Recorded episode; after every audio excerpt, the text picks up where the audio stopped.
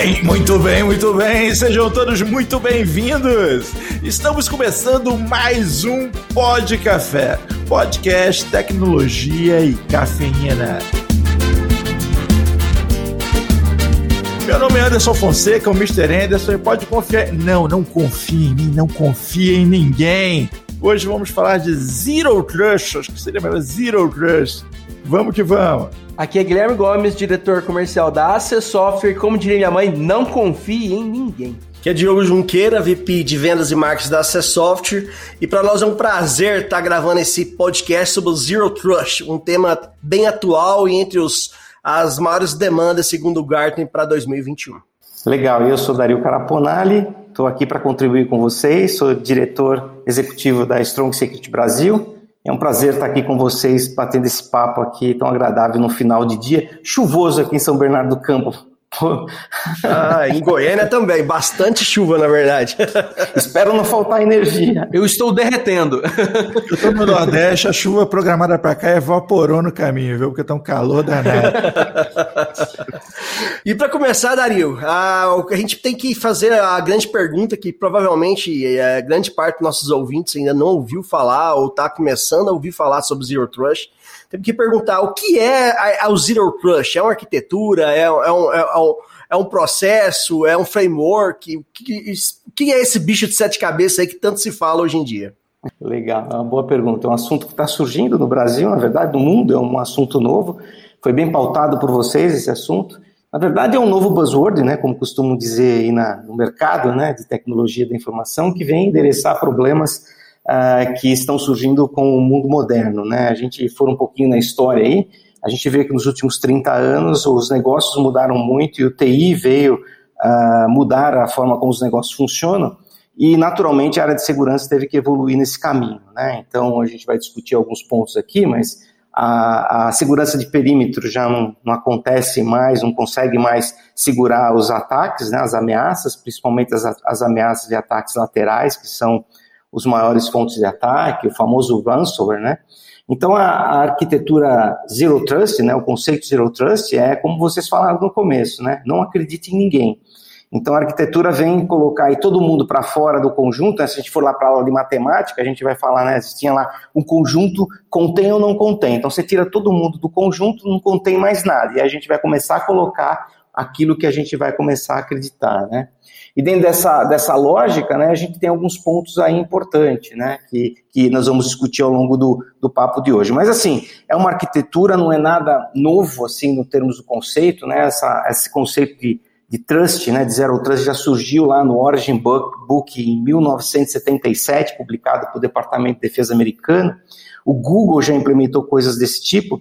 Então, assim, são conceitos já um pouco antigos implementados no modelo de rede de, convívio que nós temos hoje como home office, mundo em cloud, que vem implementar essa questão do Zero Trust aí como um framework, uma cultura, uma forma de implementar as coisas no mundo moderno. Ah, legal.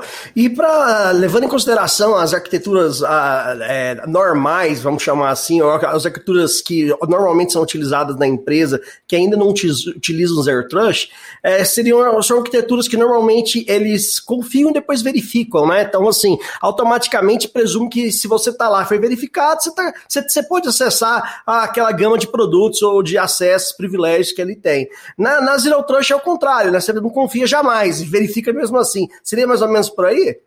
É, seria mais ou menos isso. Então, assim, dentro do, do conceito Zero Trust, né, a gente. Vamos colocar um exemplo que todo mundo acaba usando, né? É, navegação na web, né, que seria um ponto onde você coloca lá a navegação na web e você acaba bloqueando alguns sites né, maliciosos, alguns tipos de acesso que você julga que não é pertinente para o mundo corporativo.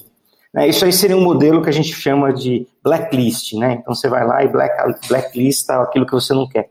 Seria um conceito do tipo é, tira tudo e só dá para o usuário aquilo que ele precisa para o trabalho dele, né?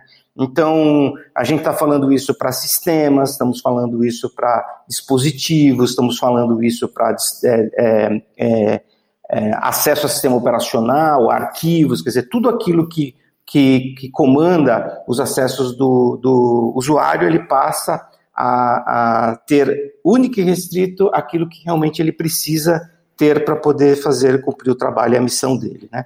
Então, isso, isso é um complicador do ponto de vista de implementação, né? porque a gente vê hoje no mercado alguns, algumas implementações que não têm sucesso, onde você precisa ter um nível de implementação uh, com inventário muito bem detalhado, né, de hardware, software, sistemas e tudo mais.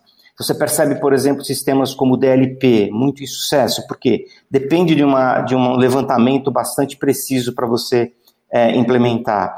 É, por exemplo, já existe soluções como o NAC, né, o Network Access Control, que são tecnologias que só máquinas reconhecidas na rede é que vão fazer, é, vão ingressar dentro dessa rede. É, é uma forma de Zero Trust, né, quer dizer, eu vou tirar todo mundo e só vou colocar aquilo que eu preciso. Naquele famoso é, sistema de é, colocar o MAC address das, das, dos notebooks que vão acessar, por exemplo, o Wi-Fi da empresa, né? É, de novo, eu elimino todo mundo, ninguém acessa, só vai acessar aqueles que realmente eu quero. Esse é o conceito, mais ou menos, né? Mas existem tecnologias, softwares e sistemas, né, que vão implementar toda essa solução em todos os níveis e, e, e, e níveis dentro da rede, né? Isso aí já, já desmistifica muita, muita gente. A gente recebeu, até semana passada, eu, eu vi um e-mail de pedindo cotação de um software de Zero Trust. Eu falei, putz, a gente precisa fazer esse podcast, cara. Porque, assim, não existe um software, uma solução de Zero Trust, né, ouvinte? É tipo a galera pedindo solução para LGPD. Solução para LGPD. Né, Me dá um software para LGPD. Qual software é seu para LGPD? Então, assim, são, são, é, são coisas que às vezes o mercado tá com esse buzz, né? Todo mundo falando o tempo todo, pô, eu quero isso também, vai lá e compra. Alguém manda o cara comprar a solução do. E o compras dispara a cotação, né? Não, e realmente vem de compras, vem de uma área de compras de uma empresa, claro que eu não vou falar o nome, mas enfim, é, eu fiquei impressionado quando eu vi, falei, não, esse podcast tem que sair rápido para ver se começa a ajudar a esclarecer a mentalidade do pessoal, né, né Dario? É. é, que o pessoal acaba produtando tudo, né? O fabricante, né? Ele ah, pega é. esses buzzwords aí, essas tendências de mercado e tenta produtar, né? É natural que qualquer controle, tec, qualquer controle tecnológico que a gente fala, né? Dizer, segurança da informação no, na, no seu bojo, né? É, é, é você está mitigando o risco, né? Você está reduzindo riscos. Ah, então você tem no mundo cibernético, você tem que implementar controles tecnológicos, né?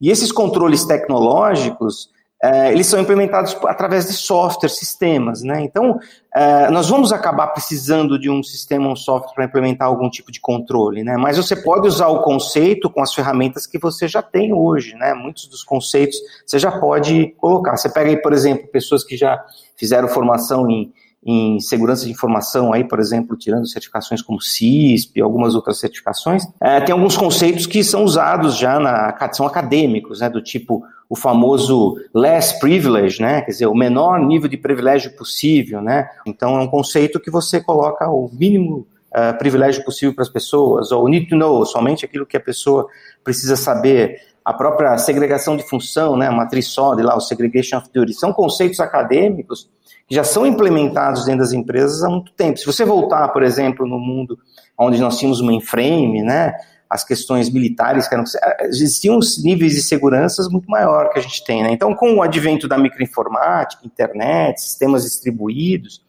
é, a gente fragilizou um pouco essas questões de segurança, esses conceitos ficaram aí muito distribuídos é, para cada um implementar como quer. Né? O sistema operacional ficou a cargo do sistema operacional, que são muito fracos nessas implementações, né? Fica na mão de Microsoft, sistemas é, Linux de plataforma aberta. É, os desenvolvedores, né, a questão dos sistemas que são desenvolvidos por pessoas que até então não tinham qualificação no que diz respeito à segurança de informação. Então a gente criou uma panaceia, né? E agora a gente está tendo que consertar tudo isso, né? É, esse é o problema. E o pior é que com o avião quando, né? Exatamente, não tem como parar para consertar, né? É pior que trocar o pneu do carro com o carro andando, né? Colocar combustível é. no avião com o avião voando, cara. É isso aí. É, o bom é que tem metodologia, do mesmo jeito que tem jeito de abastecer o avião, tem jeito de, de, de, alterar, né? E aí vem, vem para a próxima pergunta, né? Às vezes o ouvinte está ouvindo, é, trabalha na área de segurança e às vezes fica na dúvida, ok, tá todo mundo falando, mas será que é o momento certo de eu, de de eu começar isso aqui na empresa? Então, quando é o momento certo, ou quando seria, é, qual tipo de empresa, qual tipo de negócio você recomendaria a, a prática do Zero Trust, Dario? Eu acho assim, né? O, o segurança da informação ela precisa ser pensada de uma forma forma muito mais ampla e não somente em, em, em frameworks ou tecnologias específicas, né? O que o, o que o ouvinte tem que entender é o seguinte: segurança da informação é uma gestão de risco. Né? Como a gente faz na nossa vida pessoal quando eu decido uh, fazer alguma coisa do tipo é, sair andando na rua durante a noite. Né? É um risco que eu estou correndo, né? andar com o dinheiro no bolso, enfim, todo esse tipo de coisa que a gente vê, a gente acaba é, tendo que mitigar o risco. A segurança de informação é exatamente a mesma coisa. Né? Então, a primeira coisa é entender onde está o seu, a sua pepita de ouro, né? Quer dizer assim, o, a, a joia da coroa, né? Onde é que está esse esse, é, essa minha informação, esse meu dado. Porque no, no, centro de tudo isso tem uma coisa chamada dado, informação. É isso que tem valor, né? No mundo moderno, inclusive colocando aí até questões de é, mídias sociais e tudo mais, a gente vê né, uma guerra muito grande para ter o controle da informação. Então a gente sabe, né? Ter informação é poder, né? exatamente isso. Eu estou aqui é, ouvindo o Dario falar e, e, na minha cabeça tem a, a, seguinte imagem. Eu vou compartilhar com os ouvintes que eles merecem essa besteira que está na minha cabeça. Mas é o seguinte: você chega na empresa e tem um monte de gente lá e você olha, cara, quem é essa galera? Quem é esse cara que está mexendo nesse computador ali? Que, que, movimento é esse? Você não conhece todo mundo, e aí começa a bater aquela insegurança. Né? Cara, que, que, que é esse movimento que está acontecendo aqui dentro? Quem está tendo acesso a, a, todas as minhas informações do meu negócio aqui? Quem é essa gente? Né? Eu não sei quem é essa gente. Então o que, que eu faço? Boto todo mundo para fora, coloco na porta um negão de dois metros de altura que vai checar um por um, entendeu? E só vai entrar quem passar por esse cheque, entendeu?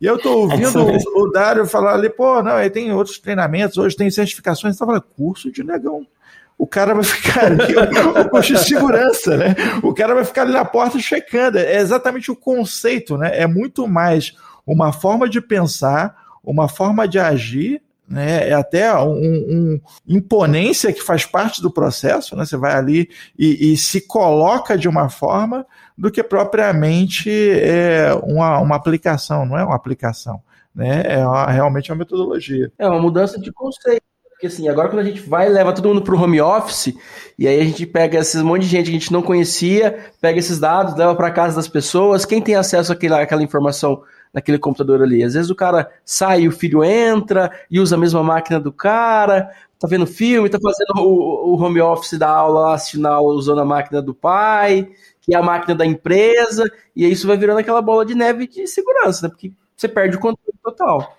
E até pegando esse gancho, né, nessa questão de home office ou de trabalho híbrido, muitas vezes o atacante se apodera de credencial e consegue até bypassar até um multifator de autenticação, alguma coisa nesse sentido, ah, mas na verdade ele está atacando usando aquela credencial e uma vez lá dentro, se ele, se ele tiver acesso, ele vai se movimentar lateralmente para ir assim para outros sistemas. Né? Normalmente eles utilizam dessa credencial para poder se movimentar lateralmente dentro da, dentro da, da rede da empresa, né, Dario? Para poder aí se, se tomar e dar um golpe maior, atingindo questão de ransomwares e, e data leaks, etc. Seria mais ou menos por aí, Dario? Exatamente. O, o, o, atacante hoje, né, a gente vê a história aí dos últimos 30 anos, colocando a história de segurança da informação. Nós começamos aí no, no, no meados dos anos 90, que a gente começou com a história de, de segurança. Né? Então a gente tinha lá, por exemplo, a internet ligada à empresa, a empresa tinha um roteador, esse roteadorzinho fazia lá filtro de pacote, e aí surgiram, né, os, os, ataques começaram a adentrar por essas portas, né, eram fracos, né, então começaram a ter ataques frontais, que a gente fala, né, então aí surgiram os faros, os faros uh, foram muito eficientes nisso, né, os fabricantes de faro criaram aí uh, tecnologias como State of Inspection, né, que são faros do tipo estado de máquina, que consegue controlar bem esses acessos, criaram faros camada 7, que eram os antigos proxies na, na, na história passada, né, é, e aí o que aconteceu é que foram muito eficientes nessa, nesse bloqueio frontal, né? Então os atacantes não têm mais muito sucesso nesses ataques frontais, né? A menos em aplicações específicas que estão expostas. Mas aí o que aconteceu? Eles sabem, né, que o usuário é, é o lado mais fraco dessa corrente, né? E que fica mais fácil fazer esse ataque. Então, se ele consegue ter sucesso a esse usuário, né? É, através dele ele pode ter acesso a tudo da empresa. Então, se você entra dentro, de, você acaba acessando um computador de uma secretária ou qualquer pessoa que tem pouco privilégio dentro da empresa, é, é, através daquela máquina, normalmente você tem um único barramento de rede dentro da empresa. E nesse barramento passa tudo, né? Então você consegue, através de com softwares de script kids, aí não precisa ser nenhum cara muito experiente, consegue começar a capturar senhas, capturar informações bastante relevantes aí para poder fazer um belo estrago. Né? Quando você fala, você começa no Zero Trust, você começa a fazer aquela microsegmentação interna, que é um dos, dos princípios para você implementar, que é que você começa a quebrar a tua rede em pedaços, né? E só vai entrar naquele pedaço da rede quem realmente tem necessidade de estar. Então, quando você tem um ataque a um determinado usuário, é, mesmo ele tendo sucesso, que ele vai ver uma porção muito pequena do seu ambiente, né? Então é uma das vantagens de você ter aí o modelo, o modelo Zero Trust. Mas respondendo a pergunta inicial, né, que eu estava decorrendo aqui sobre a questão do, do quem deveria colocar e o momento de colocar. Então, eu estava falando, né? A informação é o, é o, centro desse, desse ponto. Então, a empresa tem que olhar, poxa, eu tenho esse, esse, esse problema aqui, essa informação é muito valiosa para mim e ela também tem valor de mercado e eu preciso proteger essa informação. E aí você vai começar a criar os controles para poder proteger aquilo. Se essa informação for muito sensível, e que ela tenha, ela pode te, eh, te, te, acometer de prejuízos ou danos a terceiros, como o advento da LGPD, por exemplo, ter uma multa grande, você precisa criar controles, né? Um dos controles que você pode adotar é o Zero Trust. Quer dizer, é tão importante isso para mim que eu vou fazer o seguinte: só vai entrar aqui quem tiver as credenciais devidas para poder ter acesso a essa informação, senão não terá, né? Então, é, ela é um conceito a ser usado talvez não para uma rede inteira, né, para a empresa inteira, mas para porções do teu negócio que realmente precisem de um, de um, de um tratamento de um nível uh, mais alto. Se vocês olharem, por exemplo, o, a, a, os bancos, né, ao setor financeiro, eles já adotam questões muito parecidas com isso, não com esse nome. Então você pega o banco, ele tem a rede corporativa, aonde eles têm lá uh, uh, as funções corporativas, quanto você pagar, quanto você receber, o RH, né, tudo funcionando. E eles têm a rede separada, que é a rede lá, por exemplo, do Internet Bank, que são os, os dados financeiros nossos, né? Já está segregado isso, né? Já é um conceitozinho ali de zero trust, no conceito da arquitetura, né, criando uma segregação muito fechada, né, disso, né? Então, a gente pega, por exemplo, empresas que precisam implementar PCI, por exemplo, né, que é a normativa de cartão de crédito. Se você for implementar todas as seguranças exigidas para o PCI na empresa inteira, é muito caro. Então, o que se faz? Você segrega num pedaço da rede, onde tem o tráfego de cartão de crédito, implementa ali uma segurança muito mais rígida, com níveis muito mais altos. Né? A gente sabe, né? segurança da informação custa. Né? E, o, e o, o, o molho não pode custar mais fraco frango, né? E, e, às, vezes, às vezes você tem alguns desafios até a nível de, de gestão mesmo da TI, é, dependendo da cultura da empresa. Eu estava batendo um papo com um cliente nosso sobre é, gestão de endpoints, e o cara tava falando da dificuldade que ele tem da, da lista VIP, entendeu? Que tem a lista VIP da, da empresa que faz o que quiser, e falando, esse cara, esse diretor não posso mexer e tal. E aí, e como é que tá aquele terminal dele? Cara, ele faz o que ele quiser naquele terminal, e eu não consigo nada ali, ele que manda, minha autoridade termina a, a dois metros da porta da sala dele, entendeu? E ele tem vários casos assim, eu falei, caramba. E, e aí? Ele falou, e aí que é uma loucura, traz o que for para a rede, eu tenho eh, esse, no, no conceito de zero trust, ele teria um, um 5, 6 trust ali que não, tinha, não tem jeito. Ele vai ter que fazer. É, o certo seria segregar esses seis caras ali numa rede independente só deles e, e deixar eles entre eles. Deixa o circo pegar fogo é ali. Aí, né? é, dá, dá, dá, o parquinho, ó. Tá aqui seu parquinho, pode botar fogo nele. Mas é. o problema é que esses caras eles já têm acesso à informação, né? Porque normalmente é o, é o topo da cadeia, né? O, o vazamento do usuário dele já é um grande problema, mesmo ele estando segregado vocês têm uma ideia como é isso? O, o, existe um, uma, uma, também é, vem do conceito acadêmico, né, esse tipo de implementação, que é o conceito de, de você, por exemplo, vem do ramo militar, então você pega lá, por exemplo, um general, ele só tem direito de escrita, se a gente fosse fazer vários diretórios ou árvore de acesso, ele só tem direito de escrita no nível dele, ele não escreve para baixo. Mas quem está embaixo, soldado, escreve para cima. Por quê? A informação que um general, uma pessoa de alta patente, escreve não pode correr o risco de, por exemplo, ser salvo num nível que um soldado acesse. Então, quanto mais alto é a patente do, do militar, menos acesso ele tem no sistema. Faz total sentido. no mundo corporativo é o contrário. Quanto mais patente é o, tem o cara, mais poder ele tem. Né? Uhum. E que deveria ser o contrário, porque ele trata com informações muito sigilosas e um erro, um equívoco dele pode ocasionar um problema muito grande, né? Então, esse é um são conceitos que vêm surgindo no mercado e o Zero Trust é um deles que está vindo mais empacotadinho aí, né? É, e aí você comentou algo até que você, você, comentou, por exemplo, implementações de DLP. Cara, o que eu conheço de implementação de DLP que, que fracassadas, que não conseguiram projetos que não tiveram fim, aqueles projetos never end, assim. É, assim, justamente porque era é, ficou um bicho de sete cabeças e nunca acabava, né? Era aquela coisa gigante. É, o Zero Trust, muitas vezes, uh, por causa desse buzz, corre sério risco também, né, Dario? Não sei o que, que você pensa. Você acha que pode, se, ah, vamos começar a fazer isso, isso, isso, e ser aqueles projetos que vão demandar budget, budget, budget e não vão chegar até um, um propósito, a não ser que tenha é, esse propósito muito bem objetivo e muito bem claro, né? É. A, a, forma de fracassar um projeto como esse, ele tem a seguinte prerrogativa, né?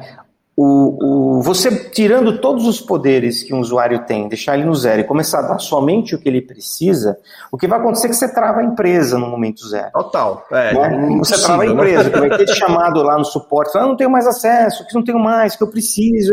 Então imagina, agora, será que precisa mesmo? Né? Então, precisa ser feito, aí a gente fala dentro do processo de implementação de um, de um, de um framework de Zero Trust, você precisa primeiro fazer um grande inventário né, um grande inventário de dados ativos, redes, computadores, servidores, sistemas e os acessos que as pessoas também têm nesses sistemas, né, assim, perfil de acesso, né, o controle de acesso ele é muito importante. Você percebe isso é um negócio que as empresas não conseguiram resolver ainda. Então o DLP ele, é ele, é, ele tem um sucesso por quê?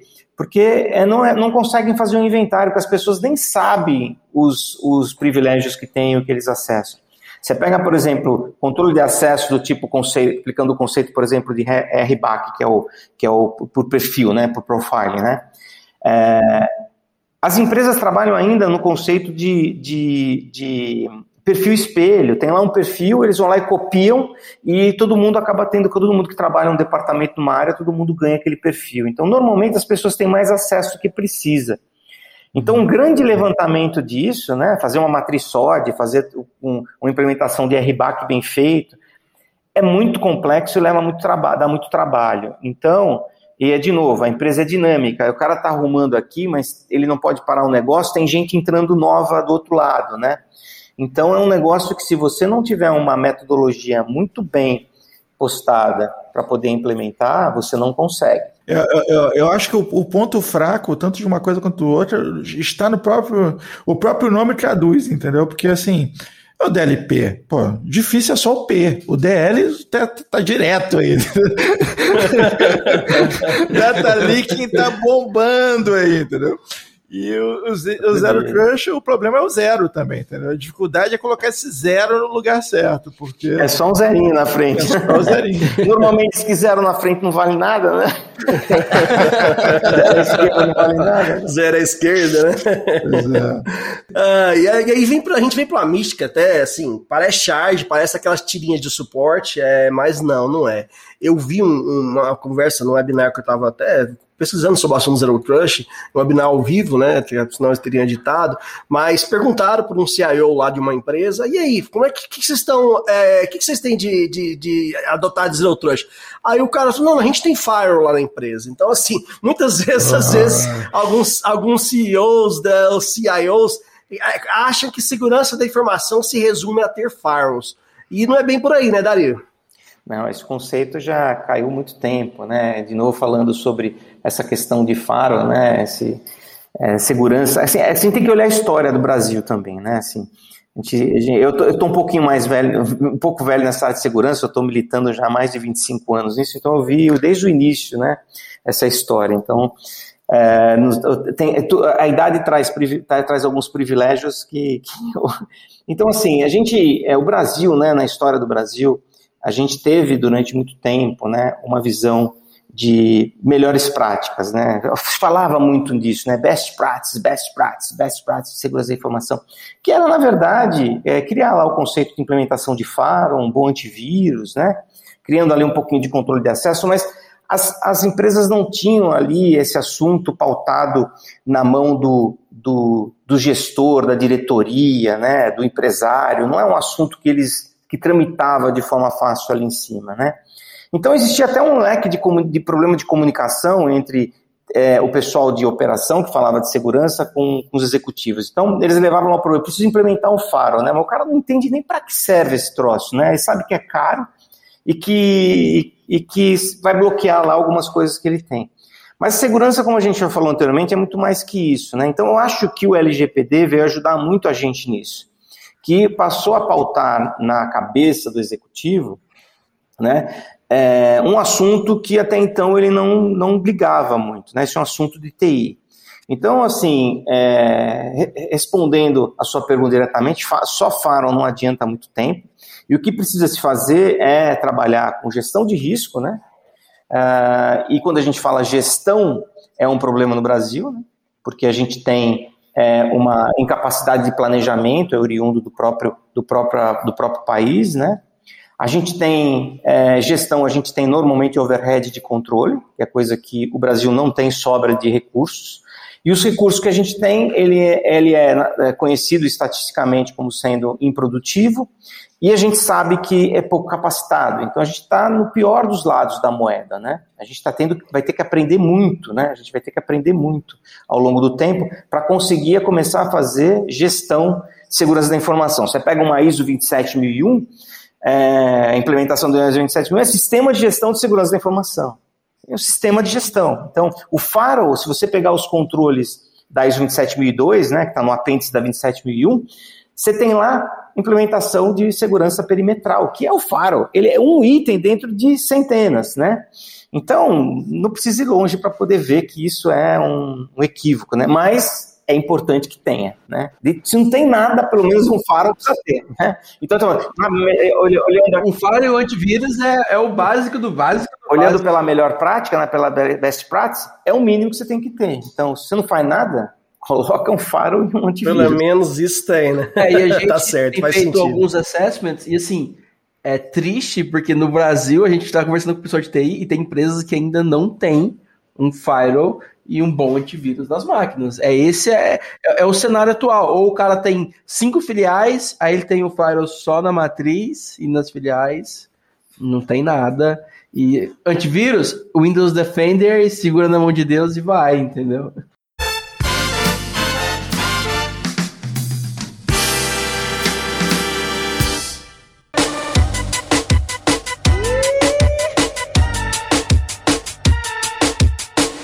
Preciso de ninguém pra fazer merda comigo. Eu não preciso de ninguém pra fazer merda comigo.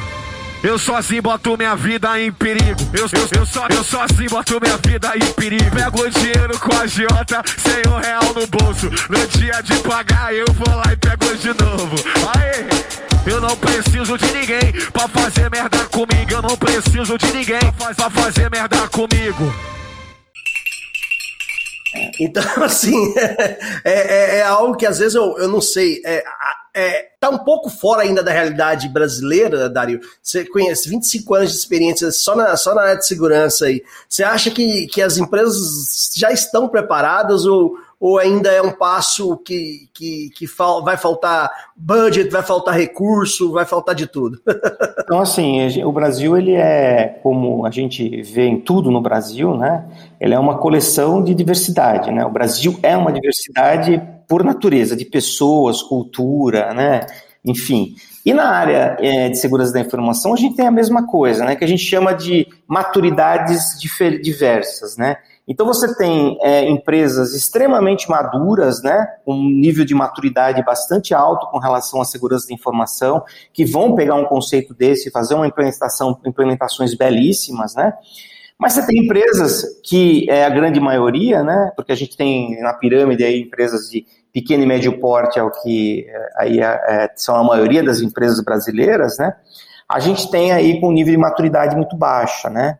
Mas eu acho que mesmo empresas com maturidade baixa, se eles entenderem o conceito de zero trust, do tipo, sai todo mundo, que nem o Mr. Anderson falou, sai todo mundo daqui, só vai entrar quem eu souber que efetivamente precisa, ele começa a ter um controlezinho interessante das coisas, sabe? Então, jogar tudo para fora e só ver quem deixar entrar só quem, quem, realmente precisa é um caminho. E as empresas menores têm um problema menor também, principalmente no que diz respeito a número de usuários, quantidade de sistemas. Então, assim, dá se torna mais fácil a implementação. Né? Isso, né? dá para implementar de forma mais fácil, né? E o LGPD é um caminho para poder começar a usar conceitos dessa natureza. Tá? Se as empresas souberem usar agora esse momento, com a diretoria, os executivos, os empresários, dando essa verbinha para poder implementar LGPD. É importante, essa sabendo, mensagem é sempre importante. Dê a verba. É, sabendo usar, mas eu acho que até no caso do Zero Trust ele tem uma, um, um, uma diversidade maior do que até a própria verba, que é você conseguir ter o apoio da diretoria para conter os anseios da, da, da, dos usuários, né? O usuário ele quer ter facilidade, ele quer ter liberdade, né? A gente vê por um lado Brasil, né? A gente vê muitas pessoas brigando por ter liberdade para poder dizer, falar e acontecer, assim, liberdade ela é incondicionada, né? E as empresas, por outro lado, nós estamos tendo que conter essa ânsia da liberdade incondicional, né? Então você precisa ter um apoio da alta diretoria, né, da alta gerência, para dizer, dizer para o cara, não, cara, é assim que tem que ser. Porque senão você começa a criar aqueles famosos amigos do rei, né? Cheio de exceções, né? É a lista VIP, né? É a lista é, VIP. A lista, a lista VIP. VIP. é maior que a empresa. Eu sou VIP. É. Não, eu posso, esse site aqui eu acesso, enfim, assim vai. Aí... É a mudança de cultura, né? A preocupação com segurança de informação é algo que a gente naturalmente não tem, o brasileiro naturalmente não tem esse tipo de, de preocupação. Vide as nossas redes sociais, o cara, a gente viaja, a gente, a gente posta tudo lá, tá tudo lá. E naturalmente a gente não tem esse, esse tipo de preocupação, mas é uma mudança de cultura, se não tiver realmente apoio da direção, não acontece, o usuário sempre vai querer o caminho mais fácil. É, o usuário quer o Total Trust, entendeu? É, o usuário que é o Total Trust e a empresa Zero Trust. É mais ou menos é um cabo de guerra, né? É, o usuário Total Trust é aquele cara, inclusive eu conheci um Total Trust recentemente. O cara é, é um fiscal do, do, governo aqui municipal. Ele falou assim: não, olha, é o seguinte: entra governante, sai governante, eu estou aqui, entendeu? Então, assim, quem agiliza as coisas sou eu, cara. Quem resolve sou eu e tal. E você pode confiar em mim, porque isso aqui eu tenho um caminhozinho ali por ali e tal. Então, assim, o secretário nem manda tanto, porque se a gente não colocar a mão, nada acontece, não sei o que lá. Eu assim: caraca, esse cara é o governo por trás do governo, entendeu? Ele é o total trust. Ele está me afirmando verbalmente que ele manda mais do que o prefeito, entendeu? Porque, assim, cara, se eu, se eu, não fizer, não vai acontecer, entendeu? Então confia em mim. É, não, aí vem pô, sou eu, cara, você não vai liberar isso para mim, você me conhece, tô sentado aqui do seu lado. E aí você tem que fazer aquela pergunta, mas pra que você precisa, né? Pra quê? que, que isso vai ajudar no seu dia a dia, no seu trabalho? E aí que começa a questão de mapear, né? Mapear é extremamente importante nesse conceito, então, identificar os dados e mapear esses processos e essas, essas permissões é um trabalho extremamente importante tanto na LGPD como no conceito de Zero Trust, pelo Sim, que eu entendi. Perfeito, é isso mesmo. E aí, o principal ponto que eu deixo como dica aí de, de ouro para quem está aí com a, o pepino na mão de poder implementar LGPD ou um Zero Trust da vida que seja, você precisa chamar o que a gente chama de business owner, o cara que é dono do dado. O dono do dado não é TI. Esse é um equívoco. O dono do dado não é o DBA. O dono do dado é o dono do processo de negócio. Este cara é o cara que vai ter que assumir a responsabilidade por implementar ou não implementar um controle de segurança para esse dado. O dia que você jogar no colo dele a responsabilidade, ah, você quer que dê a autorização para todo mundo ter total trust? Ok. Carta de risco para o senhor, o senhor é responsável, assina aqui. E um detalhe, né? Você sabe que pelo, pelo, pelo é, Código Civil Brasileiro, né? É, você pode ser responsabilizado com o seu patrimônio pessoal por negligência ou omissão na função, no exercício do seu cargo ou função, né? É, você pode é, responder. Nossa. Então, aí, aí dá ruim, né? nossa. né? É verdade. Então, isso é uma coisa que as pessoas precisam entender se você for negligente ou omisso no tratamento da proteção desse dado, acontecer um vazamento e gerar um problema, ele pode responder é, ter que pagar na pessoa física os prejuízos causados. Né? Se assim a empresa mover o processo e achá-lo que ele cometeu esse tipo de, de ilícito, né? É, então isso é importante. Tu tá me dizendo que o cara que fica lá mais precious com dados, ele assina aqui, ele pode perder aquele apartamento em Cabo Frio.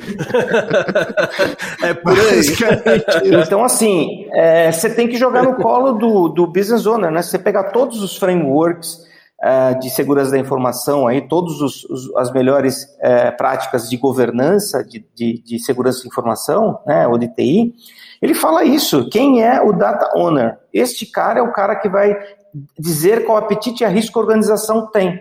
Então, ele vai dizer. Agora, eles jogam na mão de TI, cortam o orçamento, deixam os caras se virar com é, e tem. E é exatamente o que acontece sempre. Joga na TI e fala, ah, você decide quem tem acesso ou não tem. E aí tá errado. Eu acho que você deu uma dica fundamental para todo mundo. Não é o DBA, não é TI, é quem é o, o dono daquele processo de negócio. Isso aí, a, os, os, nossos ouvintes, anotem aí e procurem quem que é o dono, porque e, numa mesma empresa pode ter mais de um dono, porque sim, depende sim. Do, de qual processo, né? Qual workflow de, de que você está utilizando. É, então, assim, por exemplo, LGPD, quem é o dono dos dados, sei lá, por exemplo, uma dica. Os dados, por exemplo, de RH, que são, que são que tem que ser olhado pelo LGPD, né? Os, dos, dos, funcionários é de RH lá, é o diretor de recursos humanos. Ele vai dizer que nível de acesso, qual o nível de segurança que vai ser Ele dado. Tem que ter acesso ou não.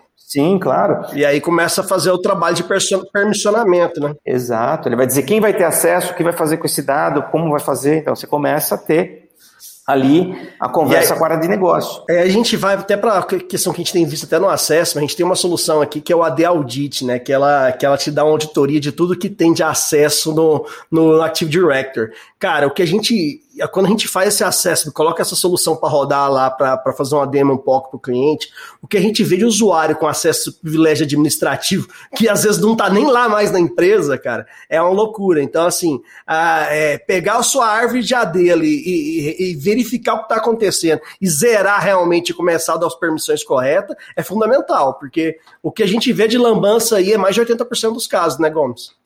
Não, é assustador. E aí a gente fala de nível de permissionamento de pasta, e às vezes o usuário mudou de departamento e ficou, ele herdou aquela, as permissões que deveriam ter sido removidas. Então, assim, chega a ser assustador quando a gente vai olhar nível de permissão de AD, e normalmente, na maioria dos casos, o cara tem o AD, mas é, é vergonhoso a bagunça que tá aquilo lá. Entendeu? O cara tem o AD, serve só para gerenciar o login de usuário, e é isso, entendeu?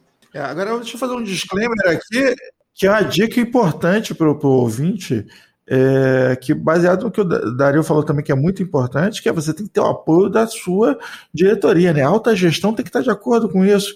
Que se você tenta implantar um negócio desse sem as devidas costas quentes, meu irmão, a empresa vai te odiar galera vai chegar para fazer queixa de você todo dia. Tem né? que ser top-down, isso tem que é. ser top-down, isso aí não adianta. Se não for top-down, você vai down, downstairs to, to, to street. Não, é o mesmo caso da LGPD também. Se a, se a, se a alta cúpula da, da empresa não, não, não topar e não, não embarcar no negócio, vai ser fracassado, porque é, tem que vir de cima, são uma série de exceções e regras que tem que ser implementada, culturas que tem que ser mudadas, adaptadas, e o pessoal tem que, tem que entender que é a nova realidade, né? Nós vivemos numa pandemia digital, todo santo dia tem milhões e milhões de dados sendo vazados e empresas aparecendo na bad PR, né? Naquela imprensa negra ali com notícias ruins vazando. Hoje foi 100 milhões de celulares, sai lá da onde ainda. Então, enfim, é, cada dia é uma história. É, a, a, de amanhã parece que é pior que a de hoje, sempre. E você quer ver um, um outro conceito que, assim, é, é, eu, eu, sou muito acadêmico, né,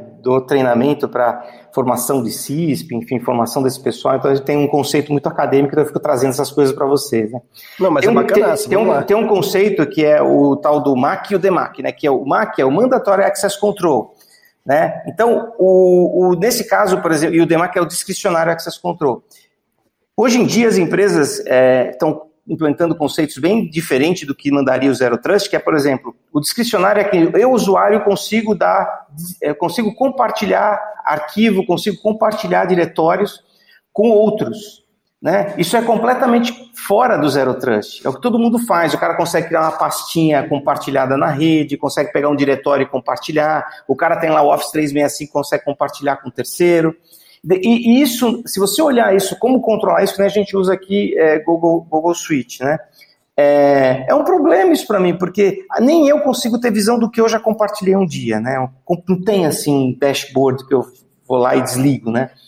É, então, as empresas precisam, precisam, começar a controlar se aqueles, aquele mandatório, né? Então, é, não, o cara não vai poder distribuir e compartilhar com quem, com qualquer pessoa, né? Então, essa questão da auditoria do, do, do AD, ele é fundamental, gente. Hoje em dia, dependendo da quantidade de usuários que se tenha, não dá para fazer gestão é, de controle de acesso sem ter é, um, uma auditoria de AD ou um monitoramento de AD. Mesmo porque você tem aquele aquele admin, né, que, que dá acesso privilegiado para uma conta, faz o que tem que fazer, depois demove, não tem monitoramento, não tem nada, e aí foi. Ninguém né? sabe o que aconteceu, né? Aí foi. Cadê o, a pastinha que estava aqui? Ninguém sabe nem quem removeu, e aí... E tudo isso faz parte desse Zero Trust todo aí, tá É, do Zero Trust, é. É, enfim, não confie em ninguém, galera. É, esse é o conceito do, do Zero Trust. Uh, e aí você comentou aí agora, até ia fazer perguntas lá sobre a Strong Security, Dario. Vocês têm bastante treinamentos ali, treinamentos fundamentais na área de segurança. Queria que você falasse Sim. um pouco pra gente. A gente tem treinamentos para todos os níveis, né? Nossos treinamentos todos são treinamentos de formação profissional, é, que busca uma certificação internacional, né? A gente trabalha com com alguns é, fabricantes aí do, do mercado, né, que é esse Côncio, a ISC2, né, que tem o famoso é, CISP, no caso da Conscio, o famoso CH, que é o Ethical Hacking, né? Então a gente tem formação desde o do iniciante até é, Security Officer, a formação de um, de um CISO, por exemplo, né? Então a gente tem, a gente é muito acadêmico naquilo que a gente faz, né? Então é até um, uma oportunidade de a gente poder falar para o público, poder transmitir um pouquinho isso, porque a gente a gente, a gente preza muito para essa, essa visão acadêmica, né? Porque você implementa segurança, se você tem o um conceito acadêmico, você consegue implementar mais fácil né, esses conceitos ou usar o produto de uma forma mais facilitada, né? Quer dizer, o produto implementa um conceito, né? Então, isso nos ajuda muito, né? Então, a gente preza muito por formação profissional, né? A gente acha que isso é o futuro para qualquer tipo de profissão, né? Então, a gente apoia muito isso, né? E para o profissional que quer hoje se destacar, é importante correr atrás desses treinamentos, dessas certificações, né? E a gente vai deixar aqui na descrição do episódio o link aí da Strong Security, os seus treinamentos aí, que é. Se você tá, quer alguma coisa na área de segurança, vai lá que tem. É, Mais ou menos por aí, né, Dario? Não, é, é, a, é a área do momento, né? Se Sim, tem, é. tá precisando de gente, segurança tá precisando duas vezes mais, é. né? Exato. É, então. Não tem profissional, isso é um fato. Tá desesperador. Você não consegue contratar ninguém de segurança, cara. É, é, apavorante, entendeu? Não só de segurança, né? Tá uma busca louca aí por DPO também que não se consegue. Assim, cara. Independente disso, você que é gestor de TI, você que está é, administrando a, a tecnologia na sua empresa em qualquer nível, estude. Né? Eu acho que o que faz realmente, o que traz transformação para quer seja aplicando o Zero Trust agressivamente de cara, ou quer seja tomando já pequenos passos, é, caminhando para isso, ou uma boa implementação de LGPD, tudo isso vai envolver transformação por conhecimento, né? Você precisa estudar mais, você precisa conhecer mais, senão realmente não há transformação, não há mudança. Ah, e, aí, e você que de PO aí estiver ouvindo a gente, chegar na sua empresa amanhã e falar, vou implementar Zero Trust aqui que eu não quero ter problema, já, já saiba que, que, é, que o caminho é bem assim. Você tem que estudar bastante, planejar bem aí, que é, é, é um projeto que exige é, bastante da, da, da, da, da equipe como um todo, né, Dario? É, é, você implementar conceitos como esse, né? Por isso que a, a parte de produtos acaba sendo uma fabricação, os produtos acabam entrando muito, né? Porque ele facilita um pouco essa visão, né? Então, é, de você poder implementar uma, uma, uma, uma, um conceito que um produto contém lá dentro e você não entende direito. Por isso que às vezes, por exemplo, o DLP não acaba não tendo sucesso, né? Porque não é só o produto, você tem que aplicar uma metodologia, né? De, de levantamento, implementação e monitoramento, né? Se você não tiver a gestão pós isso, eu, eu costumo dizer como se fosse uma piscina, né? Você foi lá, fez uma piscina, colocou água, deixou ela verdinha, bonitinha, azulzinha. Cara, passou uma semana, choveu que nem hoje, aquela semana tá verde a água, né? Então tem que dar manutenção. Então, assim, segurança da informação necessita manutenção dos seus processos. E quando a gente fala de processo, né, de segurança da informação, a gente pode ligar isso com qualidade, né? E qualidade não dá salto, evolui. Então a segurança da informação, ela precisa evoluir todo dia, né, dentro daquilo que a gente... Então a empresa tem que ter um planejamento de um, dois, três, até cinco anos, que nem a LGPD. A gente pega empresas que estão implementando a LGPD, é, você não vai conseguir implementar tudo em um ano. Você precisa ver aquilo que te comete maior risco, atacar esses riscos, ver se ela está dentro do nível aceitável que tua empresa pode acomodar, e aí com o tempo você vai melhorando esses processos, reduzindo esse risco, né? Então, é, tem que ter visão de risco, tem que ter, ter essa visão, senão não vai. É, cara, e, esse, esse é o grande lance, né? Que quanto mais você conhece, mais noção você tem da sua situação real, entendeu? Eu já bati papo com, com gestores de TI, junto com o pessoal da segurança, junto, os caras pareciam seleção brasileira, cara perfeitas condições, vamos entrar em campo.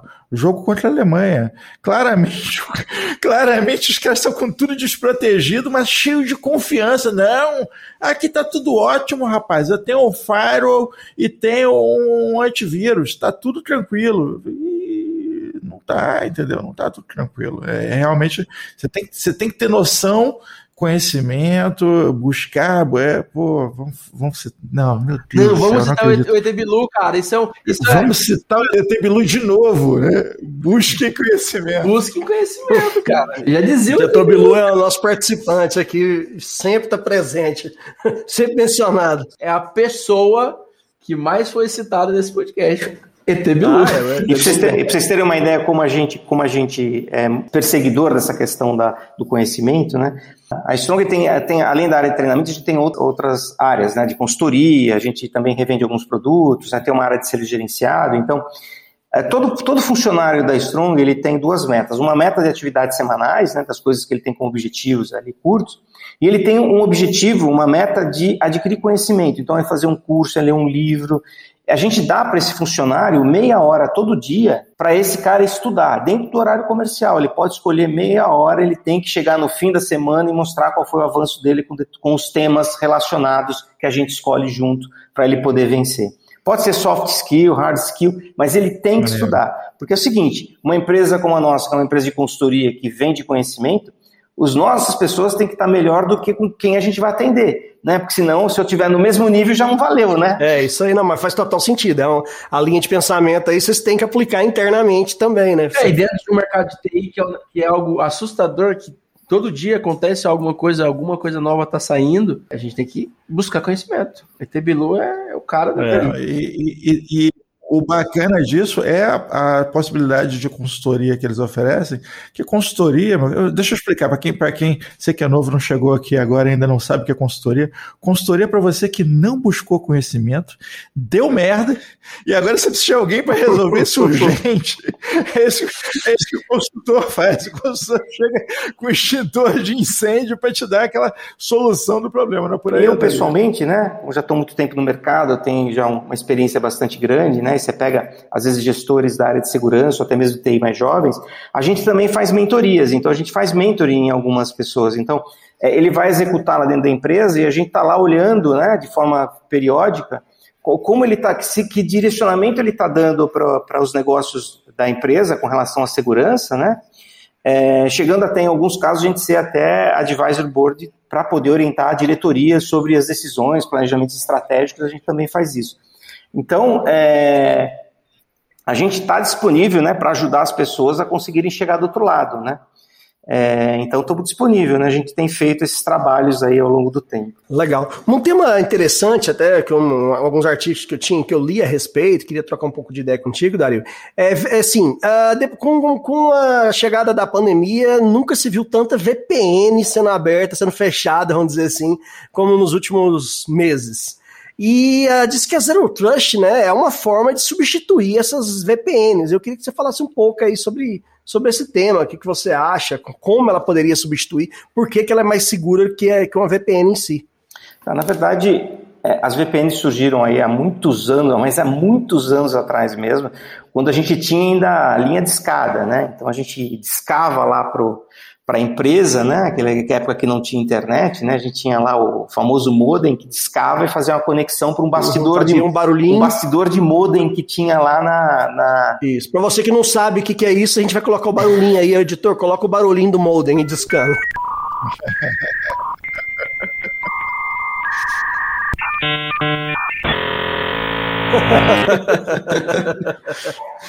Para conectar a internet tinha esse barulhinho. Isso, naquele, naquele momento, né, começou a se criar lá as criptografias na comunicação do desktop para esses bastidores, né, porque você estava trafegando dados, Uhum. dados confidenciais começaram lá a ter as criptografias e a famosa VPN, o conceito de VPN surge lá. Quando foi para a internet, teve a internet, né, a única coisa que saiu o modem e se fez a conexão tunelada criptográfica para dentro da, da empresa. Né? Então a VPN ela é uma conexão de um desktop para um, um, para sua empresa, para você ter acesso à sua rede interna, né? Como se você estivesse sentado lá no computador dentro da sua, do seu escritório, né?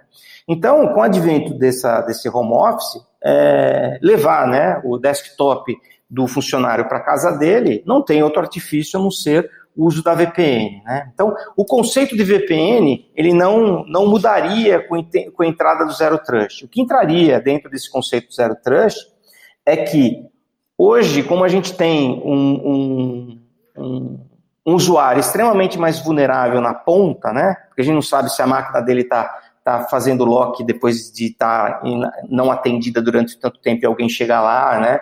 É, e mexer, enfim, você tem lá um ambiente mais hostil, né, de eventualmente um ataque no roteador da casa dele, alguém invadir, é, ele pode usar essa VPN e entrar dentro da empresa. Então, equivaleria alguém chegar, invadir a porta de frente da empresa, entrar e sentar na escrivaninha é, lá da mesa do, do, do, da pessoa, né? Então, o Zero Trust entra no sentido de que essa pessoa terá menos acesso, terá acesso somente ao que precisa, então, uma eventual invasão desses, desse, por esse, através dessa forma, você teria menos dano ou menos acessos dentro da empresa. Né? Mas é, é, ele não, não substituiria a VPN no meu, na minha visão. Tá? Ele é um conceito a ser aplicado dentro dessa, dessa nova realidade. E o que tem que ter realmente, quem tem VPN aí deveria usar a autenticação de dois fatores. Né? Seria é, quase que obrigatório a gente ter em todas as empresas. Ah, com certeza, é uma solução né? antiga até também. Porque que é o, é, até porque o, a VPN é algo ali que se tá, uma vez que está tá aberta, ela tá ali para sempre, né? Então tem que autenticar e ter certeza, é, verificar que, que é aquele usuário mesmo, né? Principalmente na, na, no conceito de, de home office, como a gente está tendo. O home office tá uma loucura, né, cara? Qualquer máquina entra na rede agora, né?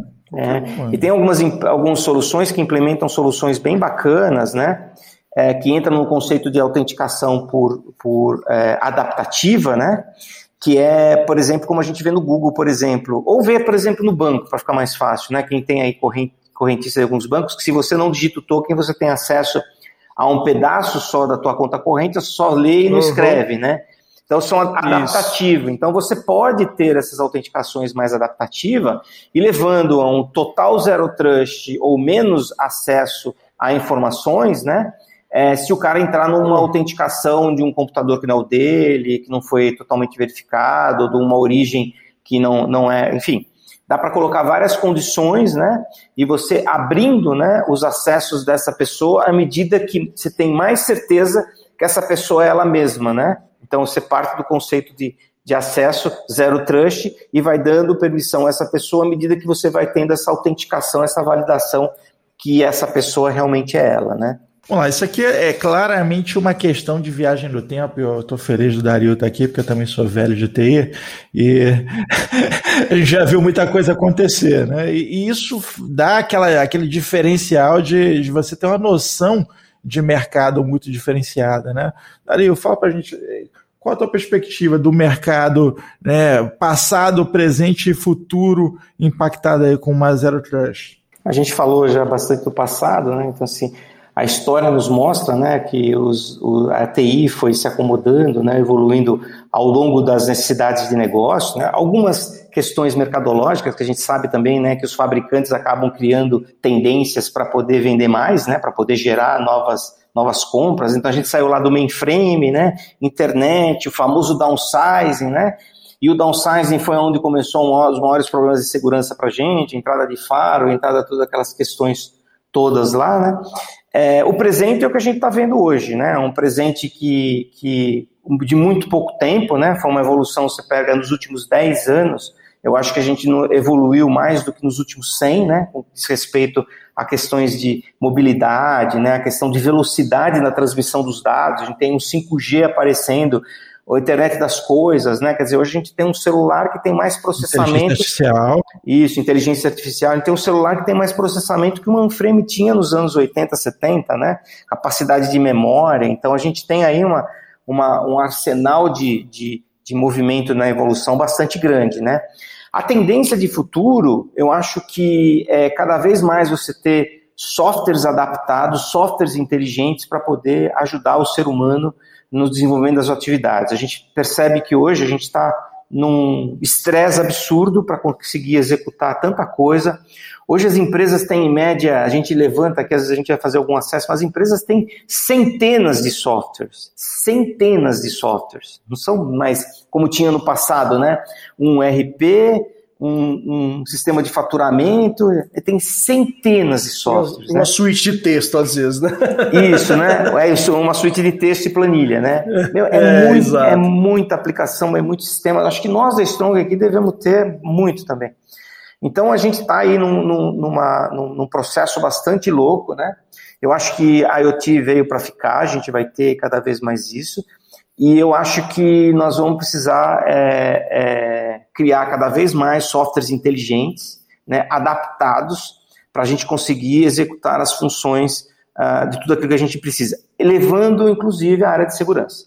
Então, a gente vai precisar ter mais inteligência. O ser humano cuidando de telas, monitores, avaliando incidentes, coisas que são complexas às vezes no seu entendimento, e ação, ela precisa ter uma camada inteligente, porque a gente vai ter que apertar botão, gente, senão não vai dar. A gente tem que ter especialista para poder cuidar do dia a dia da segurança da informação de uma empresa, não vai rolar, porque a gente sabe que tem empresas como um grande banco, um grande governo, consegue ter essas pessoas bem pagas, mas a empresa, a maioria, não tem.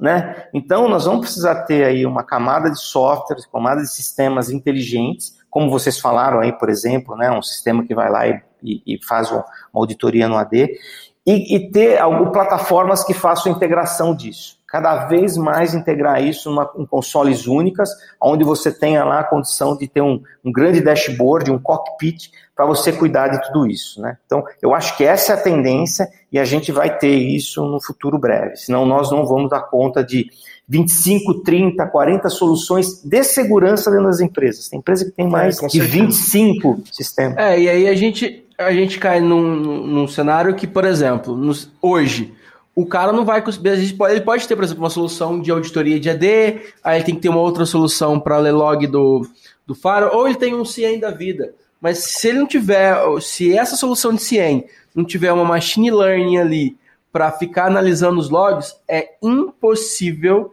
esse cara conseguir perceber a tempo não, as alterações uhum. que está acontecendo. Não, mas é peraí, impossível. peraí, peraí, desculpa te interromper, cara, mas onde é que alguém vai conseguir comprar um CIEM com machine learning?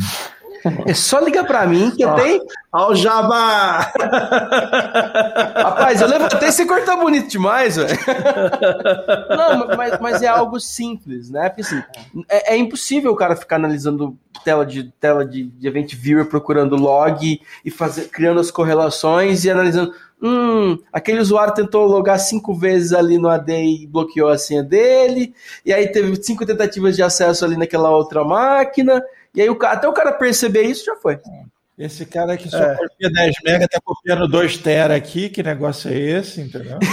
que eu acho cada vez mais que o, que o serviço gerenciado, né, a área de segurança da informação vai tomar proporções como a gente tem segurança física hoje, né? Hoje ninguém mais quer ter guarda armada, segurança armada, né? Ele vai lá e coloca isso na mão, coloca o alarme, a câmera e coloca isso na mão de um terceiro que vai ficar olhando lá 24 horas para ele, pagando um valor mensal. Se acontecer algum problema, vai ligar para ele, né? É, isso aí é um tema interessantíssimo. Uhum. É, então, essa eu acho que é a tendência. Então, é, não tem como as empresas terem turnos 24 horas, pessoas especializadas para cuidar de tudo isso, né? Eu acho que nós vamos ter aí. Principalmente empresas médias, né? Pequenas, pequenas e médias empresas, eu acho que esse é um caminho que é inegável que para onde vão, vão ter que ir. Com a LGPD chegando à porta, eles não vão ter, não vai ter profissional para todo Exato, mundo. É. E não vão conseguir implementar. Então, é buscar esses prestadores de serviço, eu acho que é realmente um, um futuro. E é um, e é um, é um tema, inclusive, para um próximo podcast. e a solução mais econômica também, né? Porque as consequências de você não ter um ambiente seguro são muito caras nesse momento. Né? A gente já falou sobre isso aqui. Além da, do, do, do, hacker pedindo sequestro, você tem governo multando, você tem os seus prejuízos de, de marca comprometida. Basicamente, o investimento que você libera hoje para a segurança, o investimento que você faz hoje na TI, cara, é a menor, da, é menor, é menor das, das picas, por assim dizer, entendeu? Pode, podem vir é, maiores. Se o problema acontecer, você vai ter que resolver o problema e investir em TI para ele não acontecer de novo. Então, assim, invista preventivamente, por favor. É melhor. É. Vocês vão gastar menos. Porque, na verdade, quando você investe em, em, um bom patrimônio de segurança, é patrimônio, né? Seu tá lá, né? Você tem que manter atualizado, mas é seu patrimônio, é seu investimento. É sempre, importante, é. é. Ah, e aí, até para a gente poder concluir, uma pergunta final aqui com relação a Zero Trust é Quão protegido eu estou se eu implementei o Zero Trust de forma correta na nossa empresa? É uma pergunta que eu tirei de um fórum aí da gringo, vamos dizer assim. E aí eu trouxe aqui para o Dario ver o que, que ele acha. É assim, respondendo bem pragmático, não existe segurança 100%. Nós estamos falando de mitigar e colocar a segurança no nível que eu acho que seja satisfatório e que eu possa pagar e que faça sentido para o meu negócio. Então você pode ter zero trust do tipo NASA, mas você pode ter um zero trust é, um pouco mais adaptado para a tua realidade, né? Então, assim, nada te dá segurança 100%. Você precisa navegar dentro do risco no qual a tua organização pode correr com os investimentos que, você, que cabe a você. A mesma coisa que a gente fala, por exemplo, o, o tratamento de risco do tipo transferência é o seguro. Então a gente, por exemplo, usa o seguro de um carro porque eu não quero perder meu patrimônio. Então eu faço tratamento de risco do tipo transferência. Só que se o seguro for o preço do carro, eu não vou fazer o seguro. É esse, esse é o dilema que as empresas têm hoje por não conseguirem investimentos para a segurança da informação. Então, é, precisa estar adaptado para a realidade de cada empresa, realidade e necessidade. A necessidade é maior que a realidade. Isso é um problema. Vocês entendem, mas é um problema né? É, é, ele tem uma necessidade de segurança maior, mas a realidade dela é que ela não consegue investir nesse nível. Existe um problema de negócio, existe um problema no business, entendeu? É, a gente tem visto em LGPD várias empresas com situações onde o passivo, o passivo dela por ser operadora é maior do que a receita que ela tem de um contrato. Então, meu, continua ou não com esse contrato? É uma decisão de negócio extremamente complicado a decisão, inclusive, né? É, se o cara toma, se o cara toma um problema lá, um dado vaza, que é de um banco, tá? Vai ser acometido de alguns milhões de multa, mas ele tem um contratinho de 10 conto por mês com a empresa. É um pouquinho. Para tudo, né? Para aí que não vale a pena, às vezes, né? é isso aí. E você está usando o Zero Trust, mas usa uma solução de monitoramento tipo SolarWinds, esquece que você já tá, já tá com problema, ah. Tá com problema em cadeia, vamos trocar essa solução aí também. Não, isso é verdade também. Não podia deixar. É, porque você falou a NASA, eu lembrei, pô, é a NASA, então. Eles, eles passaram por esse problema, né? Aí tem puta segurança e de repente tinha ali um, uma falha de, de, de, de, de segurança num software, né? Na, na na cadeia da, do software que impactou grandes empresas aí. E agora essas empresas estão tudo correndo atrás para substituir essa solução. Sim, é sempre pensando, né, que segurança da informação não é só tecnologia, né, pessoas, processos e procedimentos, tecnologias, e assim, a mesma coisa quando você compra um carro blindado para se proteger. Se você fizer mau uso desse carro, abrir o vidro para fumar, parar para abastecer num lugar assim e sair do carro, você vai ser acometido pelo criminoso do mesmo jeito, né? Então... É, e se a bala for, se for uma bazuca, também vai te pegar, né? Não adianta. Exato. Você vai mitigar, né? É, isso aí é um bom e exemplo. E também outro detalhe importante, mas outra dica que eu dou pro, pro, pro pessoal, né? Tem muita empresa que aparece aí como, às vezes, fabricante, né? Que que, que acabam sendo é, especialistas em um determinado pedaço da solução como um todo, né? Que é importante observar. Então, assim, se você for falar sobre segurança física, por exemplo, com um cara que consegue acertar o olho direito de um cara a um quilômetro, se você perguntar para ele qual a solução que ele dá para você, ele vai falar: me contrata que eu vou matar o teu adversário a um quilômetro de distância. Se você for perguntar para um cara que vende carro blindado, ele falar, compra um carro blindado que resolve o seu problema. Se você for falar com um cara que vende arma, ele vai te vender a arma. Então, por isso que a gente fala, né? Você ter um entendimento sobre o que você precisa para resolver o problema do teu negócio fica mais fácil para você ser aí um decisor do seu destino, né? Não, sabe as palavras, sabe as palavras. É, eu, eu, me empolguei muito agora no final. Eu não vou falar mal de, de, de, empresas concorrentes, né? eu vou falar mal de empresas concorrentes com prazer, diferente. Mas, mas já faz alguns anos, já faz alguns anos que pegando isso que o Dario falou, já faz alguns anos que a gente tem observado, eu observei, já falei isso, falei, cara, essa empresa aqui a parte que ela mais desenvolve do produto dela é a comercial, só. Você não vê progresso tecnológico. Os caras só vender, vender, vender. Cara, vai dar errado, vai dar errado, deu errado. Então, assim, é, você conhecer com quem você está se envolvendo, com o negócio que você está envolvendo, pesquisa, conhecimento e tal, cara, isso é muito importante. Isso é muito importante. Aí, nesse ponto, eu, eu, eu realmente. É, digo que isso é essa é uma das atribuições mesmo e, e uma atribuição inseparável do gestor de TI, que é avaliar bem aonde que ele está colocando o pé, porque muitas vezes é a decisão dele que está dando todo o rumo que o negócio vai ter. Então isso é, é muito sério, isso é muito importante. Bom, Dario, considerações finais para a gente. O que, que você deixa para os nossos ouvintes? Deixa um agradecimento para vocês pela oportunidade de falar com a turma, né? Toda aí, é muito sempre um prazer a gente poder estar tá contribuindo, né, com o mercado, né? A gente a gente fala, a gente milita tanto tempo nessa área, então é sempre bom a gente poder ter um canal que nos permita, de uma forma tão facilitada, passar um pouco do nosso do nosso conhecimento e contribuir com todo mundo, né?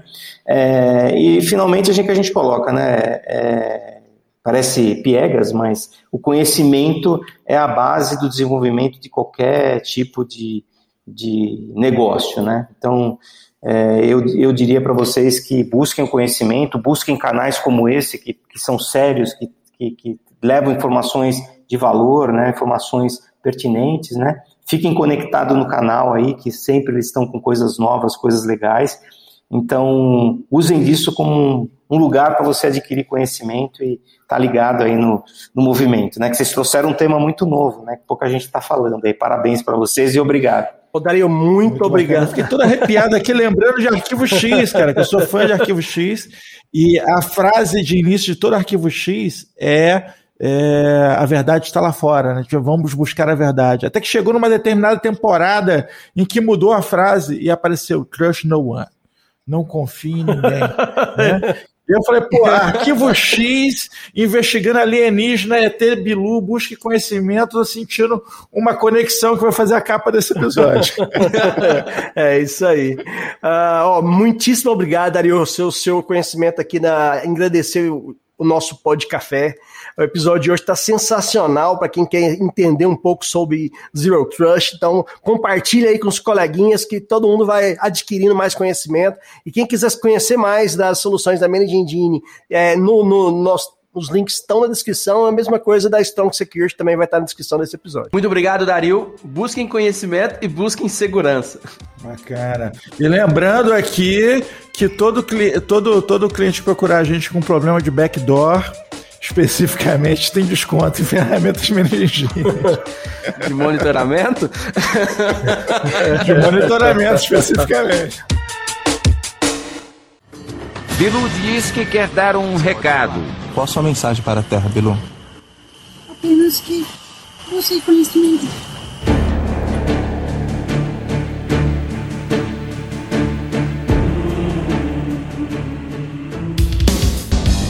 Este podcast é um oferecimento AC Software, liderança em soluções para gerenciamento de TI. Contatos podcast@podcafeti.com.br